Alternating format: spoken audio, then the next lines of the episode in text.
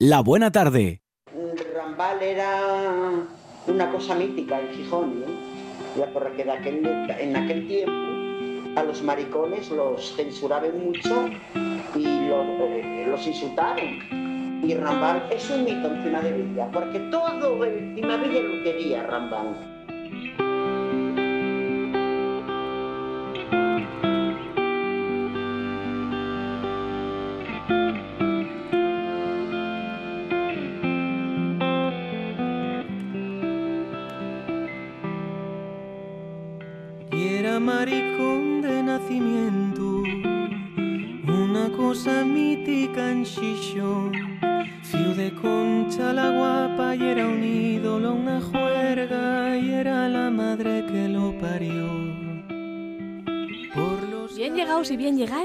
Otra semana más a los alderiques, na buena tarde, na RPA. Hoy tenemos dos contertulios, Sandro Fernández, buena tarde. ¿Qué tal? Eh, Víctor Suárez, buena tarde. Buena tarde. Y un culpable, David Fernández. Tú elegiste esta canción y vas a explicarnos por qué. Bueno, culpable. Buenas tardes. eh, bueno, Estamos escuchando, para quien no lo sepa, para quien en Tanun lo sepa, Rodrigo Cuevas con la su canción Rambalín. Sí, bueno, fue un atraco que planteasteis aquí que propusiéramos una canción y bueno, no sé, la verdad que viendo estos tiempos que nos, que nos toca vivir, pues parecióme que era, ya era oportuno pues facer un pouco de promoción de si cantar que, que yo creo que reivindica un personas super importante para Xixón e, y yo creo que para Asturias e para os derechos eh, LGTB e, e la diversidade e bueno, neste este tiempo. es que enfademe mucho viendo güey, el congreso la que estaban armando allí y dije, va, pues esto ya parece más guapo esto que otra cosa. Para non enfadarnos precisamente, hoy vamos a falar únicamente de la actualidad asturiana. Además tenemos con tertulios de Ubieu, tenemos con tertulios de Xixón y vamos a falar precisamente de Ubieu de Xixón. Yo espero que no nos enfademos, pero yo creo que el tema da pa polémica. El primer tema que tenemos, la Ley de Memoria Democrática de Cantelli. Hoy amanecimos con la siguiente noticia. Europa Press. El alcalde de Ubieu, Alfredo Cantelli, aseguró este miércoles que el Concello va a cumplir con la Ley de Memoria Democrática del Principado de Asturias, que obliga a los concellos a retirar en antes del 9 de marzo todos los símbolos, incluidos los nombres del SKIs, que valieron para la conmemoración, legitimación, justificación y enaltecimiento individual o colectivo del golpe militar de 1936 y del franquismo. Xandru, estas declaraciones vienen después de reponer CAIS cambiáis eh, por la anterior legislatura del tripartito como, bueno, eh, reponer eh, nombres de CAIS como la del general Yagüe. ¿Cómo se come esto entonces? Bueno, comese de la misma manera que hay que comer el cambio de el cambio del SKIs y si queréis hacemos una porra. Estamos a 12 de febrero yo estoy por apostar, yo no soy muy de apostar, pero estoy por apostar que antes del 9 de marzo Cantelli no va a cambiar ninguna calle en Ubieu, va a quedar a General Yagüe del 9 de marzo de 2020 y del 9 de marzo del 2021. ¿eh? Oxalá me equivoque, pero son declaraciones que son muy fáciles de hacer para él, y esto hay que reconocerlo, porque, por desgracia, lo de quitar los nombres del SKIs non lle unha xatada ou unha cacicada de última hora dun alcalde aventau, sino que lle el cumplimiento dunha sentencia de nada menos que el Tribunal Superior de Justicia de Asturias que lle onde tal verdadero problema. David? Bueno, yo no voy a apostar una porra porque total no voy a ganar nada. Entonces, pues, no, la verdad es que, a ver, en un país normal, un llería esto y bueno, paisano normal, y que hay una ley tienes que cumplirla, si no hay prevaricación y otros otra serie de delitos, y sería traca, pero que ya cantel y eh, además en este en este alderi que conocemoslo bien porque porque es un tema bastante recurrente, eh, todos los bombillas de Cantelli. Entonces, pues bueno, pues la verdad hay que dispararse el gratis para para este tipo de, de políticos que bueno, pues que tampoco va a pesar ellos la conciencia de pues para nada. e, e eu estou seguro, estou seguro que non va, non va facer nada porque, quero dicir, hai unha llei asturiana pero tamén hai unha estatal previa que tampouco está cumpliendo, polo tanto pois pues bueno, bones palabras xusto antes de reunirse con, con un representante del Principado e, e bueno, pois pues a ver, lanzar o balón palante e, e depois a ver o que pasa. E además, Víctor, estas declaraciones producense xunto con outras eh, nes que Cantelli diz que non sabe como lo van facer, pero queremos el apoyo, quieren el apoyo de Barbón para el futuro de la Vega. Puede que tuviera relacionado. La buena voluntad de, de, un con el otro. Sí, a ver, por ejemplo, como comentó David, yo creo que, claro, que lleva una buena noticia que un alcalde de Ubieu y además del PP eh, diga que va a cumplir la ley porque no siempre es así, con lo cual estamos ante una buena noticia. Vamos a ver si, si en los próximos meses eh, lo lleva a cabo y, y retira ese Skies, que es una vergüenza completamente eh, xusto el, el exemplo que acabes de facer tú del general Yagüe é unha absoluta vergüenza que tenga una CAI nubieu con les matances y atrocidades que cometió. Pero en el caso de, de La Vega, pues a mí gusta mucho el término de, de David, de bombillada, pues eh, seguramente sí quiero utilizar esto un poco como moneda de cambio, yo voy a ser bono, voy a quitar este Skies y a cambio pues daisme cierto apoyo para pa nuestro plan de La Vega, que llega un, también una atrocidad completamente absurda que, que, que, bueno, está apoyada por ciertos medios de comunicación y y, que de alguna forma lo que pretende eh, tapar eh, los problemas que está teniendo eh, de gestión, pues con, con, como siempre hacía eh, Gavino, pues con ciertas, ciertas infografías y cosas que queden muy guapes y que además eh, nos dan proyección internacional y, y, en Londres no sería ningún problema una entrada así, pero eh, al final son nada, fumo que, lleva los suyos, yo creo, un poco, para vender eh, una cierta gestión que, que no, está, no está llevando nada a cabo. ¿no?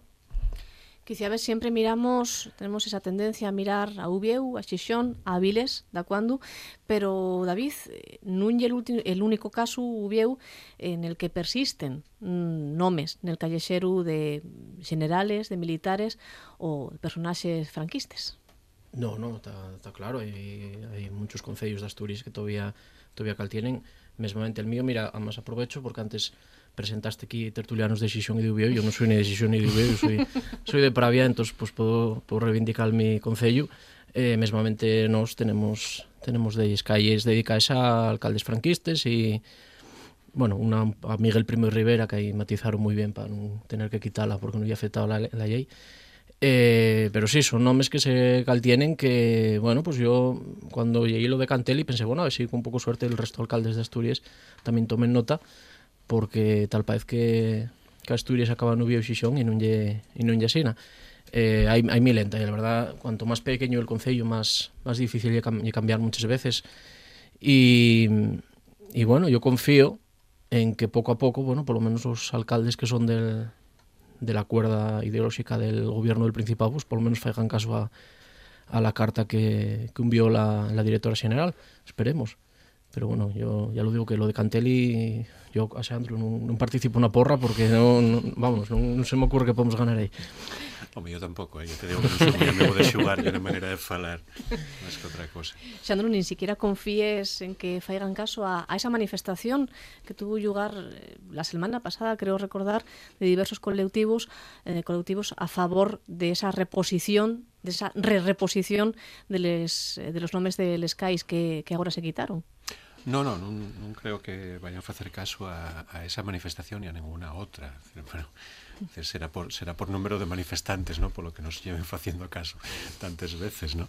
no e menos agora que, que, que casi, casi todo el espectro político, no solo de la extrema derecha, sino de, del extremo centro, digamos, compro la especie de que por cada mil manifestantes dun signo hai cinco mil en casa que non se manifiesten por esa, por esa mesma causa. E decir, da igual les pancartes que salgan a la calle.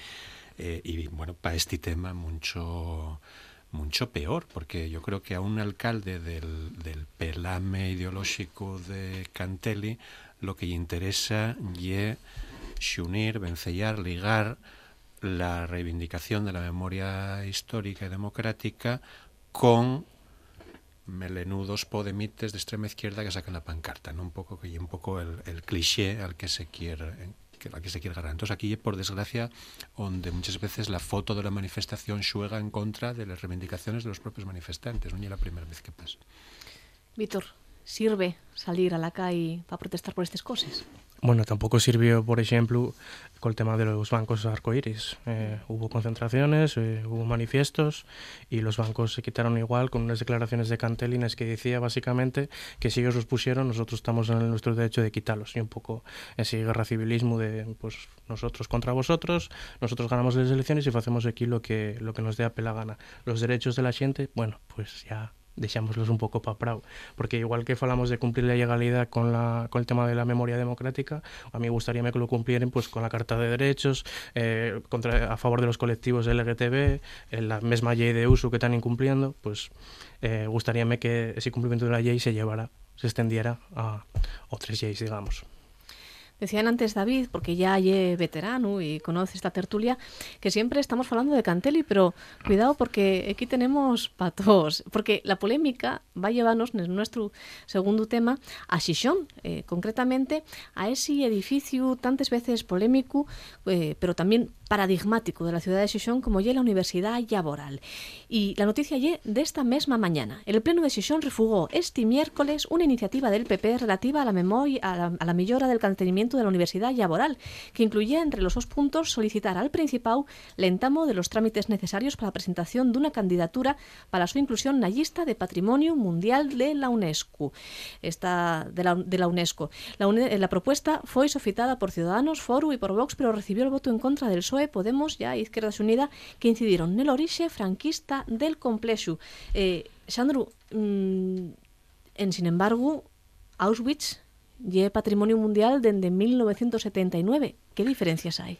Hombre, muchas. Para empezar, la Universidad Laboral no es un campo de exterminio. Es decir, yo creo que eso es fundamental, poner, poner, ponerlo arriba de la mesa, porque da la sensación a veces de que estamos hablando de cosas que no son. Eh, a mí la verdad es que mmm, las declaraciones de, la UNESCO que les hay que contextualizar y relativizar. Es decir, que a veces los medios de comunicación asturianos, especialmente los, dos, digamos, en papel hegemónico, ¿no? agárrense a este tipo de, de, como si nos fuera la vida en ello. No es tal. Pero, pero en medio de esta guerra propagandística, igual convenía pues eso, matizar y recordar varias cosas. La primera, que aunque sea un edificio levantado por el régimen franquista, eh, las utilidades y las necesidades que venía a cubrir ese edificio y la presentación y la formalidad y la estructura actual del edificio mm, pueden, pueden descontextualizarse perfectamente eh, porque vamos vamos a, a falar claro, non lle el Valle los Caídos tampouco, igual que non lle Auschwitz. La segunda parte lle que efectivamente uno de los requisitos de la UNESCO para pa facer declaraciones de bien cultural lle que non fagan exaltación de regímenes y de estados totalitarios, etcétera. Eh, la última vez que yo fui al edificio de la Universidad Laboral y non va tanto, estaba allí el aguilucho con yugules fleches y lleva incumpliendo la legalidad vigente lleva ahí pues desde que se hizo el, edificio eh, pero pel otro lado la, la, las declaraciones de la alcaldesa y el voto en contra tanto del PSOE como de Izquierda Unida y de Podemos pues parece completamente fuera del lugar. Es decir, no, en este caso sí que no ganamos nada con convertir en objeto de polémica ideológica un edificio como la Universidad Laboral, que por otra parte, allí donde está el llegado eh, la Ciudad de la Cultura, un proyecto cultural que el PSOE y Ana González conocen perfectamente, porque, bueno, pues eh, eh, como, como, como, como competencias que tuvo como consejera de Cultura, y, y, en fin, la, la, sensación final ya que ya todo un poco esquizofrénico, ¿no? Pero bueno, habrá que ver a dónde conduce esto. Yo vuelvo a decirte, a mí mientras, mientras se mantenga ahí el águila franquista, parece que todo lo que se discuta sobre la universidad laboral es un poco ocioso y tramposo, por parte sobre todo del Principado y del PSOE. David, ¿cómo podemos resignificar estos espacios que unos entienden de dolor y otros, los que estudiaren allí, entienden como de nostalgia.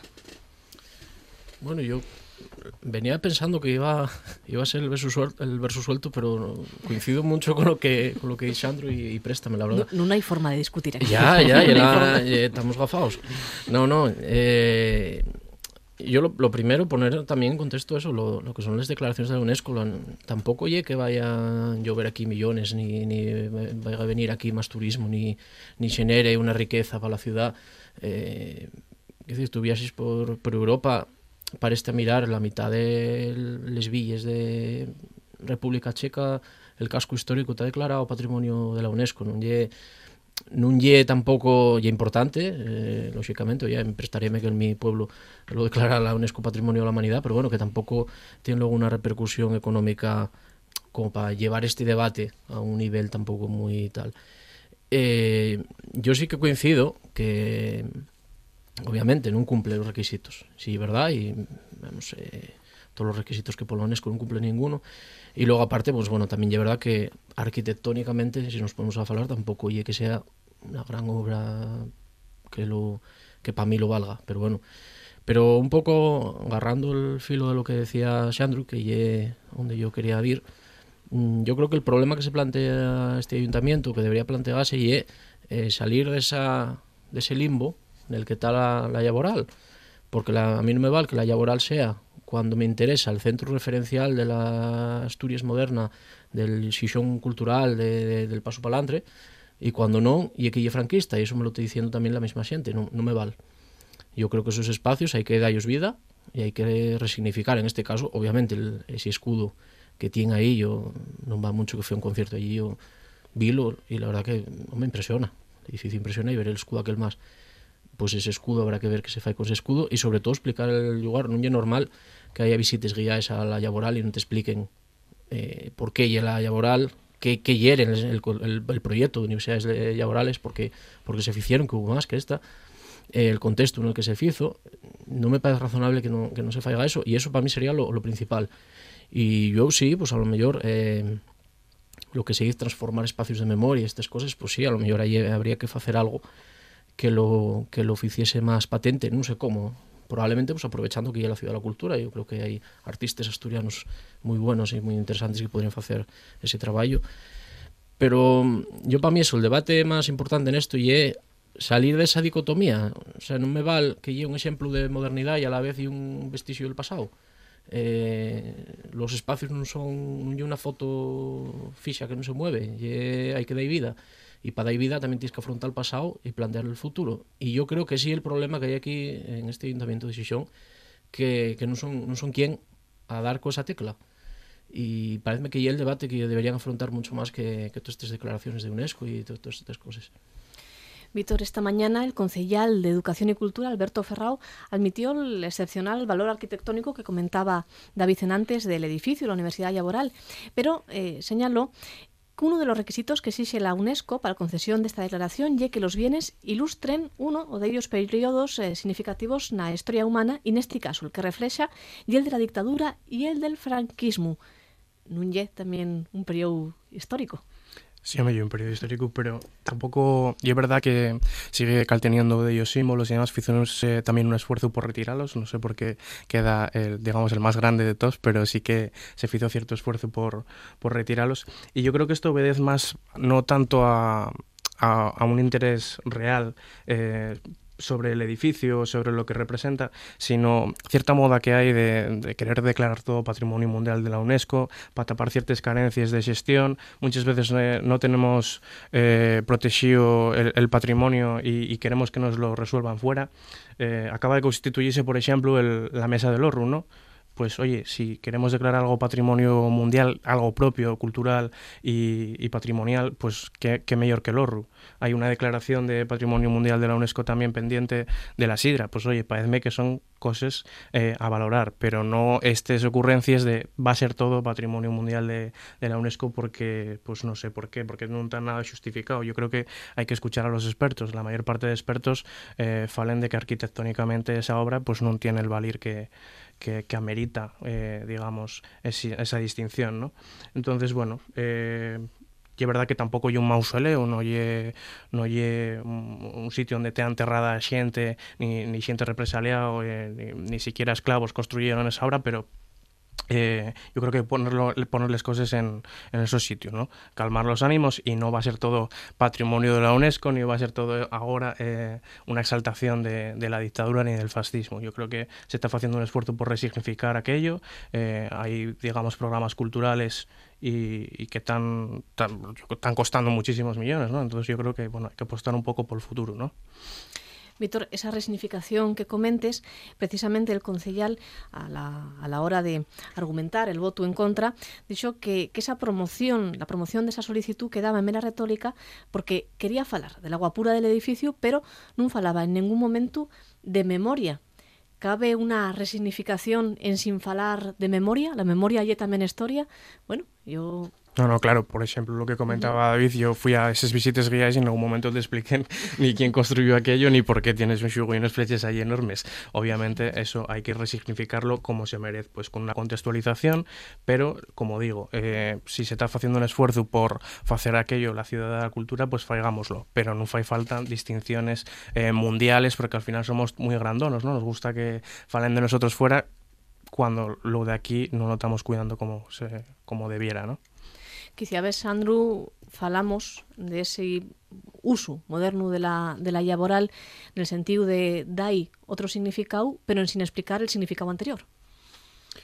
Bueno, pero ya un poco lo que, lo que abundaron David y, y Víctor antes. Eh, dependiendo de, del lugar que ocupe ese edificio en, vamos a falar en términos casi burocráticos, ¿no? En la programación cultural de Asturias o en el rediseño cultural de Asturias, habrá que falar del nos términos o otros.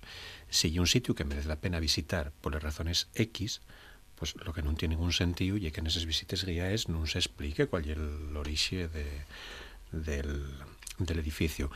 Insisto en que tampoco me parece conveniente medilo todo por mesmo resero y comparar eso, insisto, con el Valle de los Caídos. Uh -huh. O sea, no, yo creo que no tiene ni punto de comparación, quitando cierta simbología que el problema es que se mantenga ahí, o sea, y que es muy difícil, y es subir con un par de martillos y yo tengo media docena de amigos que te lo fallan gratis, es decir, y encantados, y algunos hasta que pagarían por ello, ¿no? Claro. Eh, entonces, eso sí hay que eliminarlo. Yo soy más partidario en ciertos casos de, de efectiva exaltación de regímenes totalitarios, etcétera, de la damnatio memoria, es decir, borrarlo por completo y que nadie lo vea, que nadie fale de ello y que nadie tal. Hombre, el edificio lo de la, de la laboral no me parece que cumpla tampoco esos requisitos. Yo ignoro si tiene valor arquitectónico o no. Yo entiendo que en eso hay expertos hasta cierto punto. ¿eh? Estamos hablando también de cuestiones en las que valorar eso objetivamente y muy delicado, pero, pero me da la sensación de que aquí el debate arquitectónico y artístico y el que menos se tiene en cuenta y lo que más importa y ponerse la medalla de ver quién ye o bien más antifranquista en un momento en que esto está, está rustiendo o ver quién ye más pro-franquista o más pro-continuidad histórica de la españolidad, que me parece igual de grave, no, peor. Pero ninguna de las dos posturas, digamos, que me seduce demasiado en este. Precisamente la concejala popular del PP, Ángeles Fernández Aúja, aseguró que el SO partido iba a aceptar la enmienda y acusó a PSOE, a Podemos y a Izquierda Unida de seguidismo político y hizo una comparación, David, que lle curiosa, eh, sobre todo cuando está falándose de patrimonio, porque la concejala ha dicho que lle era sí que como reproducción en sesión del pacto de gobierno entre Sánchez a Iglesias, eh, que lo importante, la política, el patrimonio, eh, de, de, qué se está debatiendo al fondo en esta cuestión? Como comparar un huevo con una castaña, y, no sé, no sé cuánto de qué a qué momento de qué bien. No, pero lo que está pasando es que la, la derecha en este momento, en este país, está, una carrera suicida a ver quién quién el que arrampla con más voto de la derecha, una derecha que, bueno, pues está radicalizando y hay un discurso cada vez más más ultra en determinados temas. Yo ayer estaba estaba yendo por, eh, por redes, pues, la verdad que ni me paré a mirar la efeméride, pero debía conmemorarse algún rollo de Krasnivor, un rollo de estos. Y yo estaba viendo a xente reivindicando mmm, la batalla de Krasnivor porque miles de españoles enfrentaronse a los rusos allí y qué valientes fueron y qué tal. Pero quedaba ahí el tema. Y dices tú, coño, compañero, pero y que eran españoles que estaban ayudando a los nazis en el frente ruso de, vamos, en la Segunda Guerra Mundial. O sea, como me estás diciendo, los españoles frente a los rusos, no, no, no existe la guerra hispano-rusa. Entonces, ese tipo de fermento, de mm, una especie de, yo creo que un poco en la línea de lo que decía Xandro, de, de ese continuismo de la españolidad, de reivindicar un poco todo lo español, y, y todo lo español y bueno, que es un poco lo que, lo que puede hacer Putin en Rusia, que llegue, reivindico el zar y a la vez reivindico a Lenin y, re, todo España, todo para adelante, para adelante, para adelante, Yo creo que hay un poco lo que está pasando con, con estos debates que al final em, envenenen y pues el PP ya mezcla todo y, y bueno, PP, Ciudadanos, Vox, eh, digamos los, los, tres partidos ya lo mezclan todo y ya, ya parece que una, una carrera a ver quién a ver quién la vez más gorda y a ver quién quién tal, como puede ser en el otro lado, pues lo que comentaba Xandru, eh, a ver si me cago, no me voy a mover mucho, no vaya a ser que igual el otro y más antifranquista que yo. Yo creo que el patrimonio es lo que menos está importando aquí. Eh, aí daba, daban clavo Viti, eu creo que si, si nos ponemos a falar de patrimonio en Asturias ahora mismo tendremos que estar celebrando que por fin se, te, se ten dando pasos con, con o tema, por, por exemplo, del horro como elemento etnográfico esencial de Asturias. Eh, pero aquí non importa, yo creo que el tema la, la laboral, yo creo que el patrimonio é lo que menos importa, e el edificio incluso é lo que menos importa, cuando muchos de los que tamén hai pidiendo declarar la promoción de la UNESCO eh, y hay gente que está en contra de lo que se está haciendo en la laboral de los, de los programas de, de artísticos, por ejemplo. Como precisamente de patrimonio va a falar de aquí a una hora aproximadamente Toño Huerta, que es uno de los invitados de este programa, yo quería preguntaros eh, precisamente al Rodio de lo que comentaba ahora David, de esos discursos que se generen por parte no ya de los políticos, sino de los usuarios, ¿no? Y yo no sé qué opinaréis, estamos ante una domina de discursos radicalizados, quizás de lenguaje radicalizado más bien, más que discurso. Oye, que lleguennos más comentarios por culpa de esas redes sociales que los que en antes nos llegaban. Eh, non solamente estoy refiriéndome al patrimonio que estábamos debatiendo hasta agora, sino, bueno, pues, por exemplo, non sei se visteis toda a polémica que hai agora a nivel nacional eh, col tema de la eutanasia, outros temas menores, como por exemplo, bueno, pues sin ir más, eh, sin ir más yoñe, el tema de les lingües del Estado, de la lingua del asturiano y el famoso artículo, que non sei se lleistes, seguro que seguro que lo leísteis este fin de semana del ABC del, del, eh, del asturiano. Eh, ¿Estamos más radicalizados que antes? Oye, que se nos nota más, Xandru. Bueno, yo no sé, eso más, más bien lo que da la sensación de que está radicalizándose, como decía David, la, la derecha, todavía más. Pero, pero esto ya pendular. Es decir, la derecha española siempre se radicaliza cuando pierde el poder eh, vimoslo cuando ganó Zapatero las elecciones y cuando, cuando los atentados de, de Madrid, eh, de repente esa besania. Lo que pasa que, bueno, en aquel momento, digamos que optaron, como el PP tenía la base que tenía, optaron por una línea de defensa eh, centrada sobre todo en la religión, y mm, un par de años después, sobre todo, con el tema catalán. Pero además estaba vivo ETA, con lo cual ETA funcionaba un poco como fulminante de la derecha para todas las batallas. O sea, en el momento en que tal, era ETA y era un poco el... ¿Qué pasa? Que, que sin ETA la, la derecha española tiene un problema de reestructuración del discurso. Eh, viven un poco como pitu sin cabeza hasta que Vox consiguió centrar el balón y bueno, pues eh, reivindicar una continuidad histórica que lo liga con, bueno, que va de falange a la actualidad, en la que se sienten cómodos, se sienten reivindicados y encima pueden conectar con corrientes mm, europeas, americanas, etcétera, en es que se vive el momento actual como un momento de pánico de, les, de los sectores más tradicionales ante la diversidad racial, étnica, de género, de orientación sexual, eh, son temas que convenientemente amplificados pues axiten, se escuden mucho el, el clima de opinión y en ese río revuelto, pues yo digo lo siempre, río revuelto, ganancia de conservadores. Nunca se vio que los progresistas sacaran nada de esos, de esos cantares. David. Bueno, yo sí, eh, yo lo que decía antes, yo, yo creo que sí que se está produciendo una...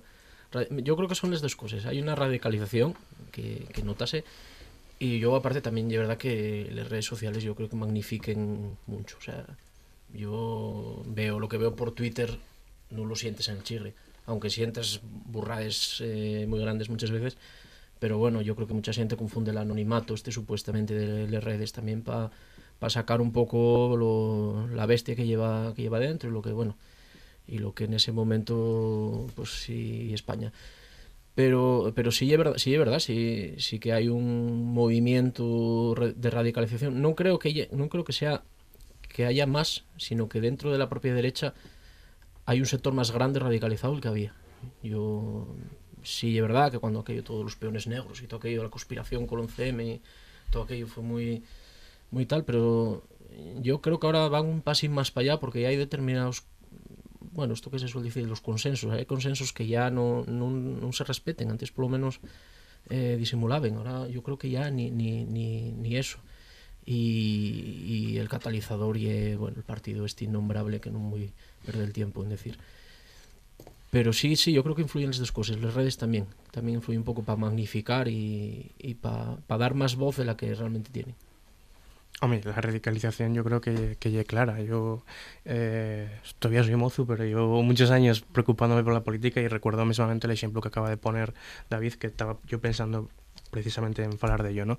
Los peones negros, los peones negros, eh, manifestaciones constantes, eh, no recuerdo qué día de la semana o una vez al mes, no lo recuerdo, eh, simplemente para pa decir que había sido ETA eh, quien, quien puso los bombes en, en el atentado de, del 11M de Madrid con ningún tipo de dato, ningún tipo de, simplemente porque ellos creían eso.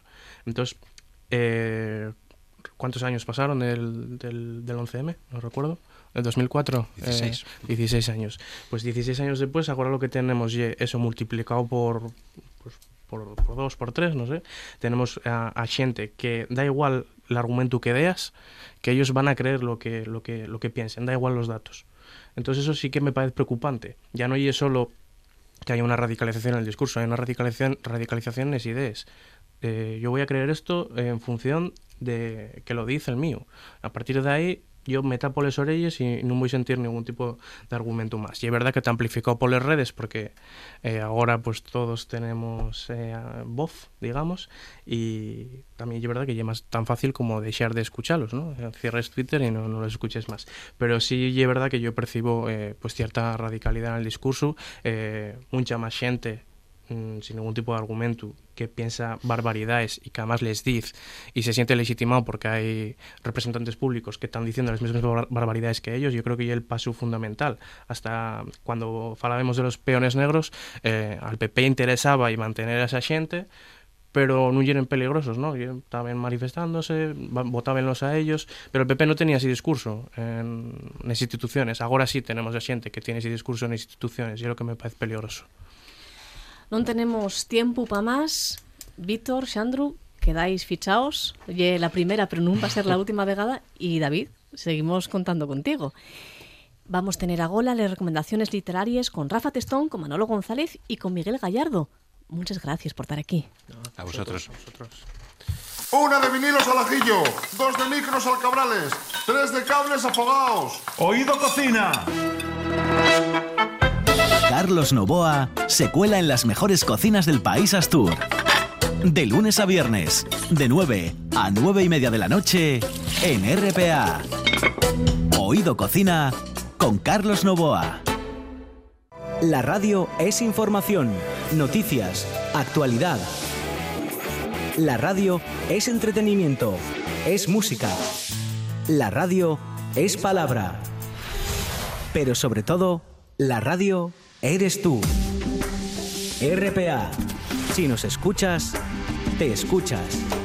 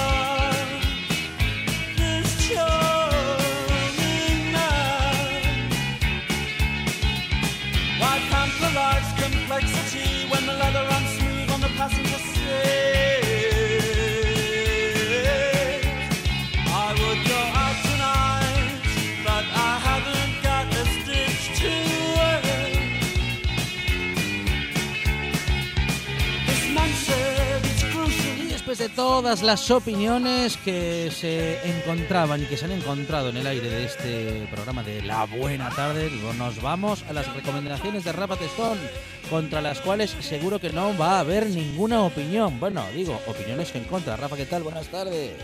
Buenas tardes, encantado de estar aquí con vosotros. Bueno, siempre. y nosotros contigo, Rafa, y seguros de que nos vamos a acercar un poquito en estos minutos a tus recomendaciones y a acertar en nuestras próximas visitas a la librería.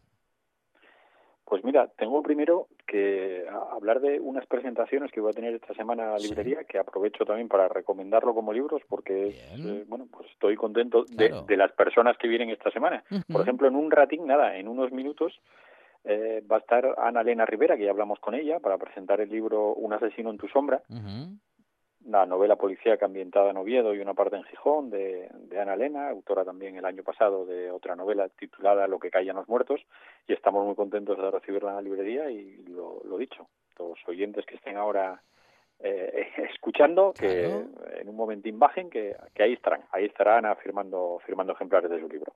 Bueno una buena oportunidad ¿eh, Rafa de tenerla de cerca y de bueno de vamos a decir de añadirle valor bueno un poquito más de valor incluso no al libro que es que su autora lo pueda firmar.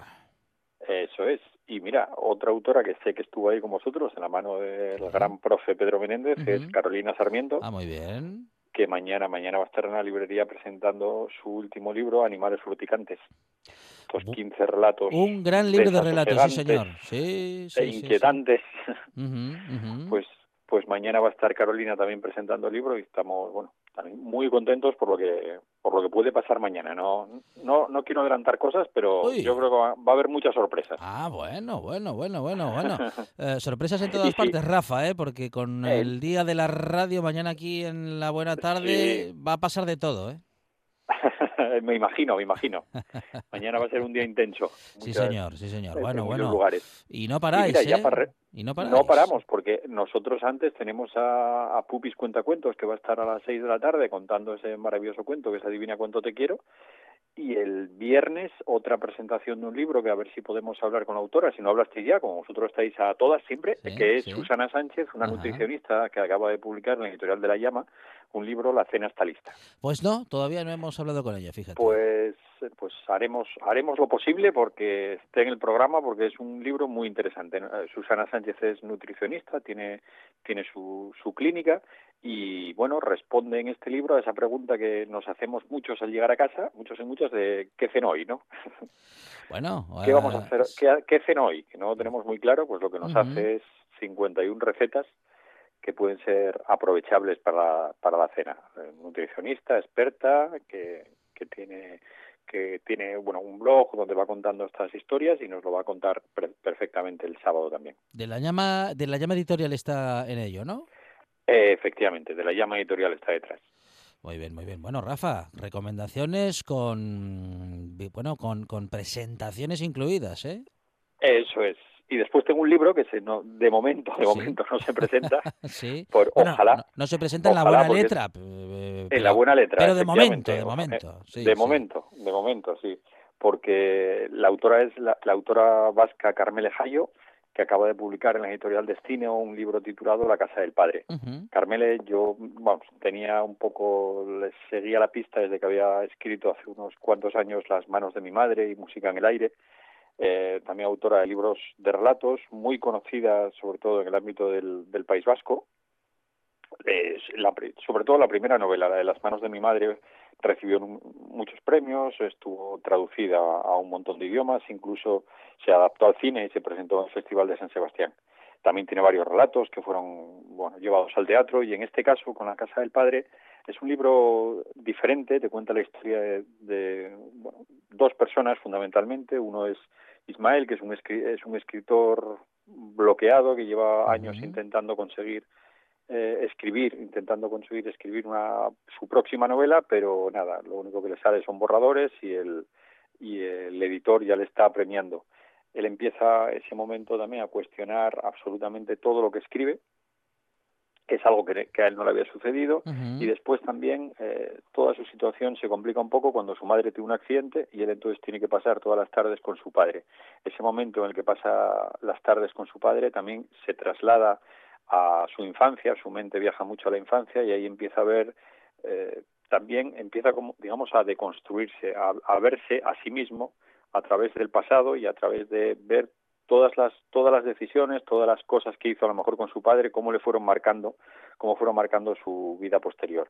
Y por otra parte tenemos a, a Jasone, que es la mm, lectora y correctora de los textos del marido, que también vive dedicada a la familia y ella también escribía de joven, pero bueno, tuvo que tuvo que dejarlo. Y lo que hace o lo que empieza a hacer es, es escribir casi a escondidas todas las noches comenzando a, a crear al final esta historia de dos personas es también la historia yo yo me atrevería a decir que es la historia de dos sexos del masculino y el femenino que se replantea mucho la situación del hombre, la situación de la mujer y sobre todo todos los condicionantes que nos fueron influyendo eh, de una manera o de otra para construirnos para ser lo que somos hoy en día. Una gran, una gran novela que nos va a dejar indiferente. Muy interesante, muy interesante el planteamiento, ¿eh? Sí, señor. Sí. De esas novelas que, bueno, te dejan algo más que una historia, Rafa. Sí, te dejan. Las novelas que una vez que las terminas eh, se quedan ahí dándole vueltas a tu cabeza un tiempo. Y sobre todo te haces muchas preguntas de ti mismo, aunque tu pasado no fuera igual que el del protagonista, pero te empiezas a cuestionar muchas cosas. Eh, Una novela interesantísima, muy recomendable, sobre todo para estas fechas que se aproximan del 8M, creo que es una obra, eh, una novela para que leamos sobre, bueno, por supuesto para todos los sexos, para que, pero para que leamos los hombres me parece muy importante y muy interesante. Es Rafa Testón. A, a Rafa, mm, re- repaso final, repaso de las recomendaciones. Sí. A ver. Repasamos, pues mira, el- Un asesino en tu sombra de Ana Elena Rivera, que aprovechamos para decir que en unos minutos está en la librería. Después tenemos a Carolina Sarmiento con los animales urticantes. Una cena hasta lista de Susana Sánchez y La casa del padre de Carmele Jayo. Es Rafa Testón de la librería La Buena Letra de Gijón. Rafa, muchas gracias. Un abrazo. A vosotros, un abrazo fuerte. La radio es información, noticias, actualidad. La radio es entretenimiento, es música. La radio es palabra. Pero sobre todo, la radio eres tú. RPA. Si nos escuchas, te escuchas.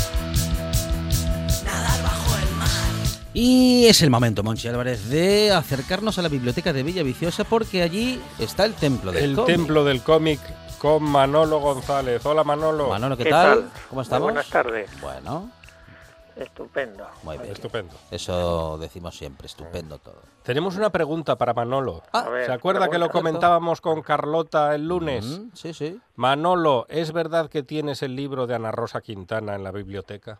Sabor a hiel.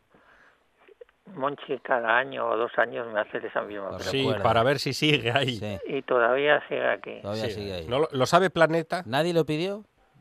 Sí. Sí, Yo se lo doy a todo el mundo. Ah, ¿se lo, pi- lo pide la gente? No, es como un ejercicio de conciencia Ajá. para decirle Sí. que ese libro que fue... A ver, lo que más me fastidia de ese libro es que un día. Ángeles Mastreta, que es una de las que le copió, mm, lo dijo que, que no la iba a ni a denunciar ni nada de nada, pero que por lo menos en su programa dijera que una parte de su libro es de Ángeles Mastreta. Y ella se negó, porque como no lo había escrito, ¿qué te parece? Bueno, nos parece que mm, hay libros mejores de los que hablar Manolo. ¿eh? No, hombre, por supuesto, Claro es que, que sí. darle publicidad continuamente. No, no, yo cada dos años te voy a preguntar Ay. si sigue ahí. Aquí, mientras ella no venga a quitarlo, aquí está. Aquí sigue. Vale. Bueno, hoy, como está el mundo un poco revuelto, y vamos a hablar, mm, bueno, por lo menos por la parte oriental, pues vamos a dedicar a la, el programa de hoy a dos cómics de ciencia ficción, que no se sabe si la ciencia ficción es ficción o es realidad. El primero es de Silverberg, Tirol y Zucchelli, se llama Regreso a Belzagor, lo edita Ponemo. Tras la descolonización, la tierra de Holman ha recuperado su nombre indígena. Belsagor. En este paraíso vegetal moran dos especies inteligentes, los Nilodor y los Sulidoros, cuyos misterios jamás han sido descubiertos. Sin embargo, una pareja de científicos ha decidido llegar hasta el país de las brumas para asistir a un ritual secreto, la ceremonia del renacimiento sobre la cual circulan los rumores más absurdos. Esta historia es una adaptación de la obra maestra de ciencia ficción estadounidense Regreso a Belfagur del premiado escritor Robert Silverberg. Mm, bueno, la ciencia ficción ya sabéis que en el mundo del cómic no, no es todo Alien, ni Moebius, ni... Bueno, pues esta es súper interesante con un dibujo también que merece la pena. Y siempre tendremos presentes a Leo. Mm, ¿Os acordáis de aquella saga de Aldebarán, que para mí es uno de los maestros? Pues aquí Leo, Rodolfo y Jan Yetot publican una nueva saga, una nueva saga que se llama Centauros. El primer tomo se llama Centaurus Tierra Prometida, lo publica SC y nos cuenta que la Tierra se ha vuelto inhabitable. Nuestros descendientes atraviesan el espacio a bordo de una nave mundo en busca de un nuevo hogar y tras una larga travesía de cuatro siglos creen haberlo encontrado en el planeta Vera. Un grupo de ocho personas, liderado por la coordinadora general Marime Randolph, tiene como misión explorar el destino soñado, que les deparará alguna que otra sorpresa. Tras Kenia y Namibia, Leo vuelve a formar equipo como, con Rodolph para protagonizar una nueva incursión en el género de la ciencia ficción. Centaurus, Tierra Prometida, sienta las bases de una saga fascinante, fruto de la colaboración entre tres referentes del noveno arte. No sabemos si algún día esto será inhabitable, pero el camino que llevamos va por ahí. Eso parece. Pero ¿os acordáis que este año dije que había una saga increíble de que se llama Apocalipsis, basada en un cómic, basada en un libro de Stephen King, que lo han sacado en tres tomos y que la historia es que en una base americana se escapa un virus como... Uy, como, el, como el de ahora. Como arma de guerra. Vaya. Ah, no, como, uy. Arma de guerra. Mm, bueno, ciencia ficción, como dices Manolo, que se parece bastante a veces a la realidad. ¿eh? Ya, pues Apocalipsis, cuando vi, vi todo esto del coronavirus, es una cosa que te llama mucho la atención. Bueno. Ah, bueno, ah, repaso final, Manolo.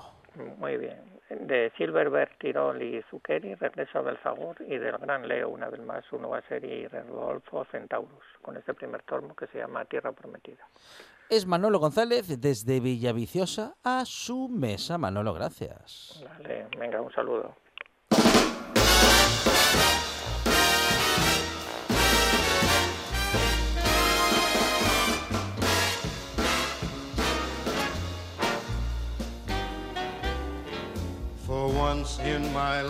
Miguel Gallardo, ¿qué tal? Buenas tardes.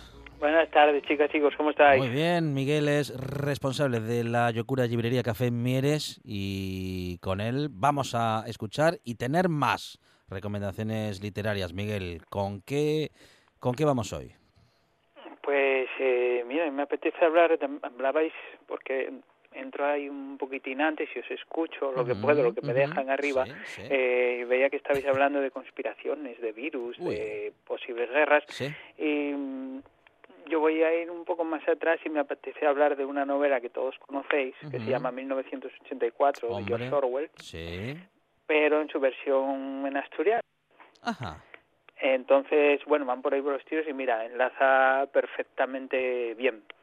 Pero escuchando un poquitín a Manolo también me acordé, porque viene a colación, que el viernes viene a visitarnos Carolina Sarmiento y va a traer aquí sus animales urticantes. Creo que ya la tuvisteis por ahí, además. Sí, ¿eh? sí, sí, sí, sí. Muy recomendada, muy recomendada por todos, ¿eh?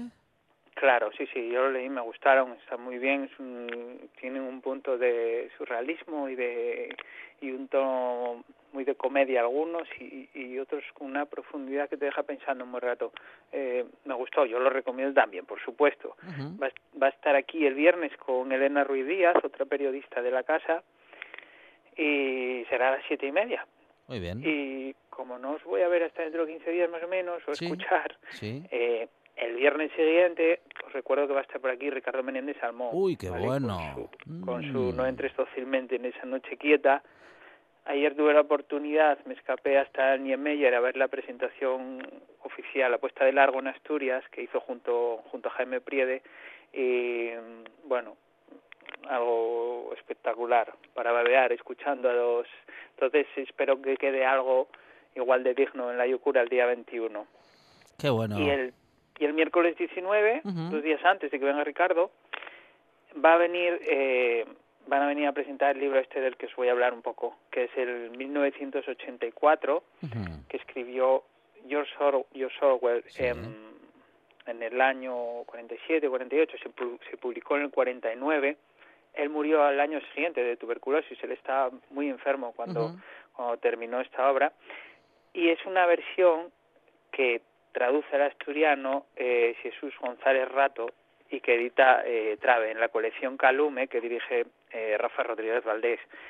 Mm, me gusta mucho, eh, eh, me gustó revisitar 1984 porque la había leído hace mucho. Me da escalofríos porque mm, al final cuando se cumplen los pronósticos de una novela distópica da bastante miedo, ¿no? Y parece que todo se está cumpliendo pero cuando lo lees en, en, en asturiano adquiere una dimensión diferente. Es casi como, como una neolengua, la neolengua que aparecía en la novela, pero, pero hay que recordar que el, el asturiano no es una neolengua, sino una lengua que a ver si por fin de una vez se ponen de acuerdo y se reconoce que es parte de la cultura de Asturias, porque si no va a acabar desapareciendo, como pasa con todo.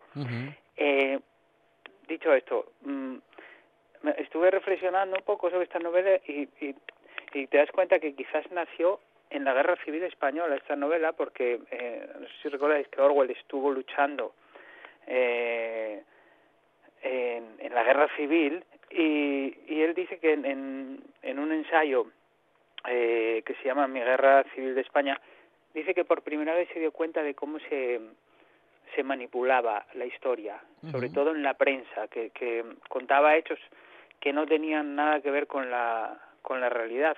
Y ahí pensó, eh, yo creo que ahí nació un poco en su cabeza lo que fue el germen de la novela, porque luego no sé si lo recordáis, eh, el, el ministerio, lo- los ministerios que aparecen en la novela, el Ministerio del Amor que se dedica a la guerra, eh, eh, no, el Ministerio del Amor que se dedica a las torturas y a los castigos, el, el de la paz que se dedica a la guerra eh, y el de la verdad, eh, que es donde trabaja el, el protagonista y que se dedica a cambiar, a reescribir la historia para adecuarlos a, a, la- a los postulados del partido. Eh, de ese partido dominado por el gran hermano que todo lo vigila y que mucha gente conoció solo por desgracia por el estúpido programa ese de televisión pero pero que sintetizaba muy bien lo que quería decir la, la novela. Un gran hermano que ahora tenemos autoimpuesto desde mi punto de vista, porque el Facebook y las demás redes sociales, aunque sea una herramienta que depende de cómo las utilicen, es un, esto es controlado 24 horas al día y saben todos tus pasos, no hace falta buscarte, ahora si estás en redes sociales. Em, me gusta mucho, ya te digo, cobra una dimensión diferente cuando la lees en, en asturiano, aunque conozcas bien, bien la novela. Recuerdo un poco que la historia también es una historia de amor entre Winston Smith, el protagonista, y Julia, y dos símbolos de la resistencia. Eh, ya escucho la música, ¿eh? Sí. Bueno, nada, que os acerquéis un poco a, a esta novelaza y esta versión tan guapa hecha por Ediciones Trave, eh, llevada al asturiano por Jesús González Rato, es un crack neurofisiólogo de Luca que ya tradujo Harry Potter, revisa Asterix Obelix, La Vuelta al Mundo en 80 días, y que nada, invitación que no dejéis de acercaros a esta novela, a revisitarlo, pero en vez de en castellano, leed un poco en asturiano, si os parece. Miguel Gallardo, La Yocura Librería Café Mieres. Compañero, gracias. Un abrazo. Gracias, un abrazo.